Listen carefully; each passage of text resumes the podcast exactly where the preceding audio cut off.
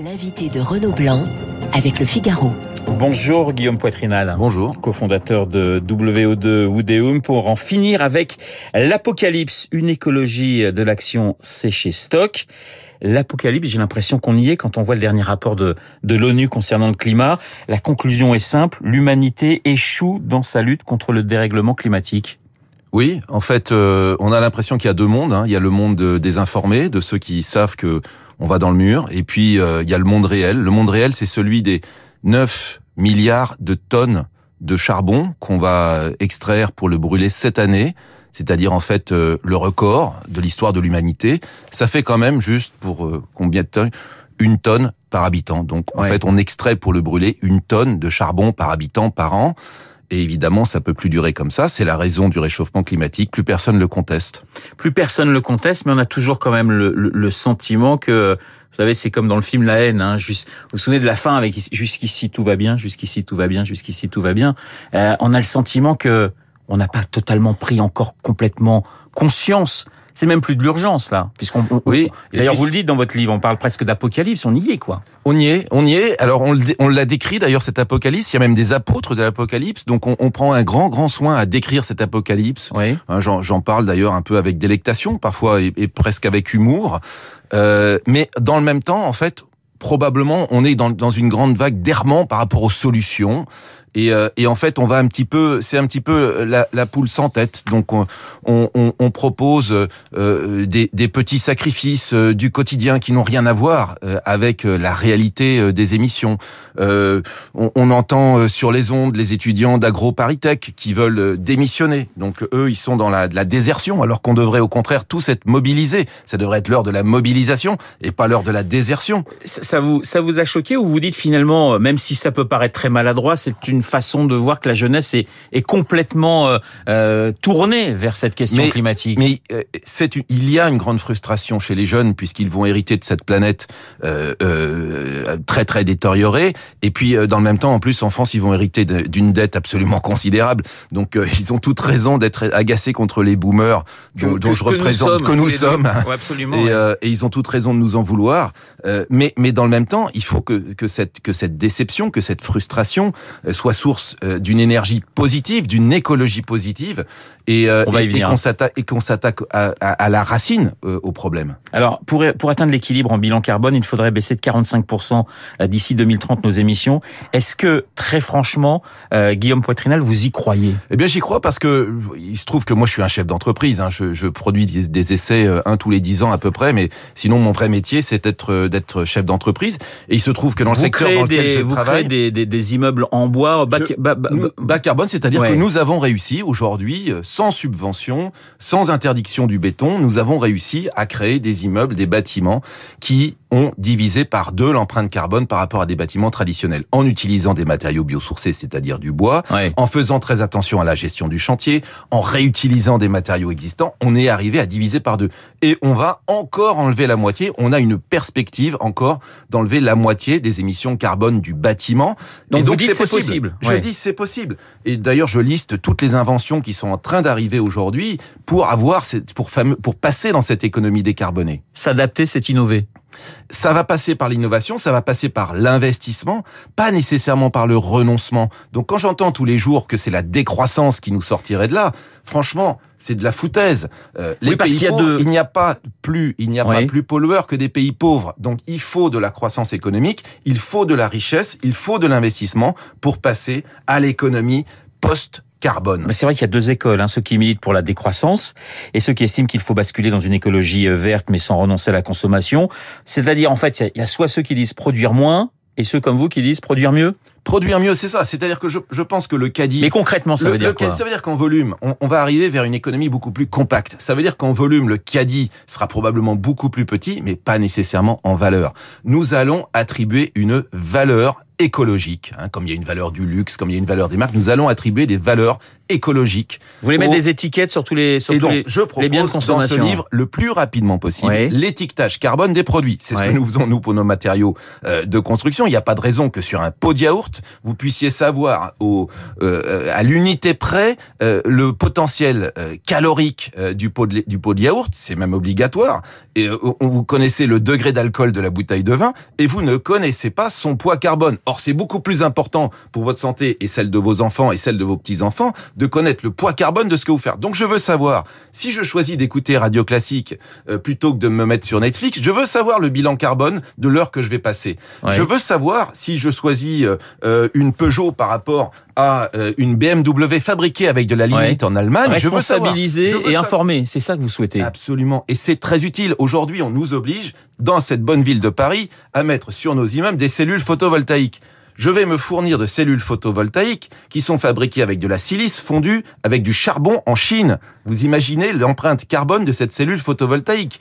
Donc c'est, ce n'est plus possible. Nous devons lever le voile sur les empreintes carbone. Et seul le gouvernement peut le faire. Pourtant, je suis plutôt considéré comme un peu libéral. Seul l'État peut nous donner le mètre étalon. Seul l'État peut nous donner le kilo. Il faut qu'il nous donne le gramme de carbone. La civilisation bas carbone, ça veut dire quoi concrètement? C'est ce que vous venez de nous expliquer. C'est une civilisation beaucoup plus compacte. C'est une civilisation dans laquelle on respecte la nature, dans laquelle des grands espaces naturels vont pouvoir se développer, parce que nous aurons compris que l'avenir, c'est la compacité. La compacité en matière d'énergie, c'est pas des champs d'éoliennes. C'est probablement beaucoup plus du nucléaire. C'est de la géothermie. Vous voyez, on fait, par exemple, là, à côté de Nanterre, avec, euh, avec WO2, un campus de 126 000 mètres carrés. C'est la plus grande réalisation en bois euh, des bureaux. Nous avons 10 puits de géothermie. Nous fabriquons avec la géothermie 80% de notre énergie propre et continue et La- renouvelable. La, la transition écologique, ça va coûter très cher. Oui, oui. Non, mais ça, Mais c'est il y a beaucoup d'argent. Oui, il y a beaucoup d'argent, mais enfin, aujourd'hui, plutôt- les Français regardent leur pouvoir d'achat. Quand on leur dit, bah, il va falloir changer de voiture. Quand on voit le prix des voitures électriques, il va falloir que euh, vous vous revoyiez un petit peu vos fenêtres, double vitrage, que vous voyez.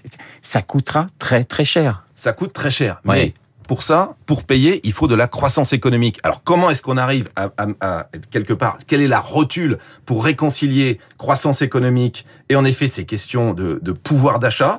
Eh bien, c'est l'investissement. C'est-à-dire que nous avons une particularité, il y a beaucoup d'épargne. Dans notre pays, il y a beaucoup d'épargne, il y a beaucoup d'épargne dans le monde. C'est la raison pour laquelle l'immobilier vaut si cher. Il y a même, il y a même des bulles aujourd'hui de liquidité. Il faut absolument arriver à ce que notre assurance vie, à ce que nos bulles de liquidité, notre épargne aillent vers de l'investissement productif. C'est quoi? Ça veut dire du rail. D'accord? À la place de l'avion euh, et, et- et des voitures. Probablement de l'hydrogène. Ça veut dire doubler le parc nucléaire. Et non pas en 15 ans ou en 30 ans, mais doubler le parc nucléaire en 5 ou 6 ans. On l'a fait. On a su ouvrir des réacteurs nucléaires en 5 ou 6 ans.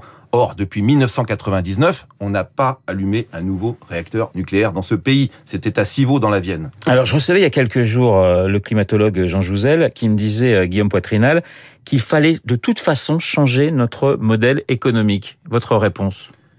Il faut orienter notre modèle économique. Je ne suis, je pense que Pas changer, mais l'orienter. Mais non, arrêtons de jouer aux apprentis sorciers avec le modèle économique, etc. Nous expliquer. Ça, c'est le détournement. C'est ce que je décris aussi dans ce livre. Euh, le détournement, ça consiste à dire en fait, euh, le problème, c'est pas euh, le, le réchauffement climatique. Le problème, c'est la société. Et ensuite, on, on vient mélanger les questions d'injustice sociale avec les questions de bilan carbone. Très franchement, ça n'a rien à voir. Donc et je dis pas que les questions d'injustice sociale ne sont pas à considérer. Je dis qu'au-dessus de toutes les préoccupations, mais y compris la biodiversité et tout, tout ce mal de tête euh, qu'on nous inflige écologique, au-dessus de cela, il y a le problème du réchauffement climatique. Et le problème du réchauffement climatique, c'est un problème d'émissions de gaz à effet de serre. Mais Franchement, est-ce qu'on peut Oui. se passer du charbon aujourd'hui? La réponse est oui. Oui, mais vous ne pensez pas, par exemple, vous êtes, euh, vous dites, voilà, il faut ouvrir des centrales nucléaires. Vous pensez pas que ça mériterait quand même un, un grand débat qu'on n'a pas finalement sur cette question du nucléaire? Oui, probablement, probablement. Probablement, mais mais mais très honnêtement, on n'a plus le choix. Enfin, il faut expliquer aux gens que une centrale nucléaire, hein, c'est c'est 10 grammes de de, de CO2 euh, par euh, par kilowattheure. Là où euh, là où le charbon, c'est c'est c'est 120 fois plus. Là où le gaz, c'est c'est c'est c'est 40 fois plus. Euh, je parlais de Jean Jouzel, vous militez pour le retour des scientifiques dans, dans, dans, dans, les, dans les gouvernements, dans le prochain gouvernement. Ah bah alors je suis très heureux de voir une polytechnicienne arriver à Matignon, ça n'est pas arrivé. Mais en effet, la particularité, en fait, dénoncée d'ailleurs par Valéry Giscard d'Estaing il y a, il y a une dizaine d'années, euh, c'est que, euh, en fait, parmi nos ministres, il y a très peu de scientifiques. Sur les gouvernements Hollande et Macron, on a 10% de scientifiques, médecins compris. Dans le CAC 40, la moitié des patrons ont un profil scientifique.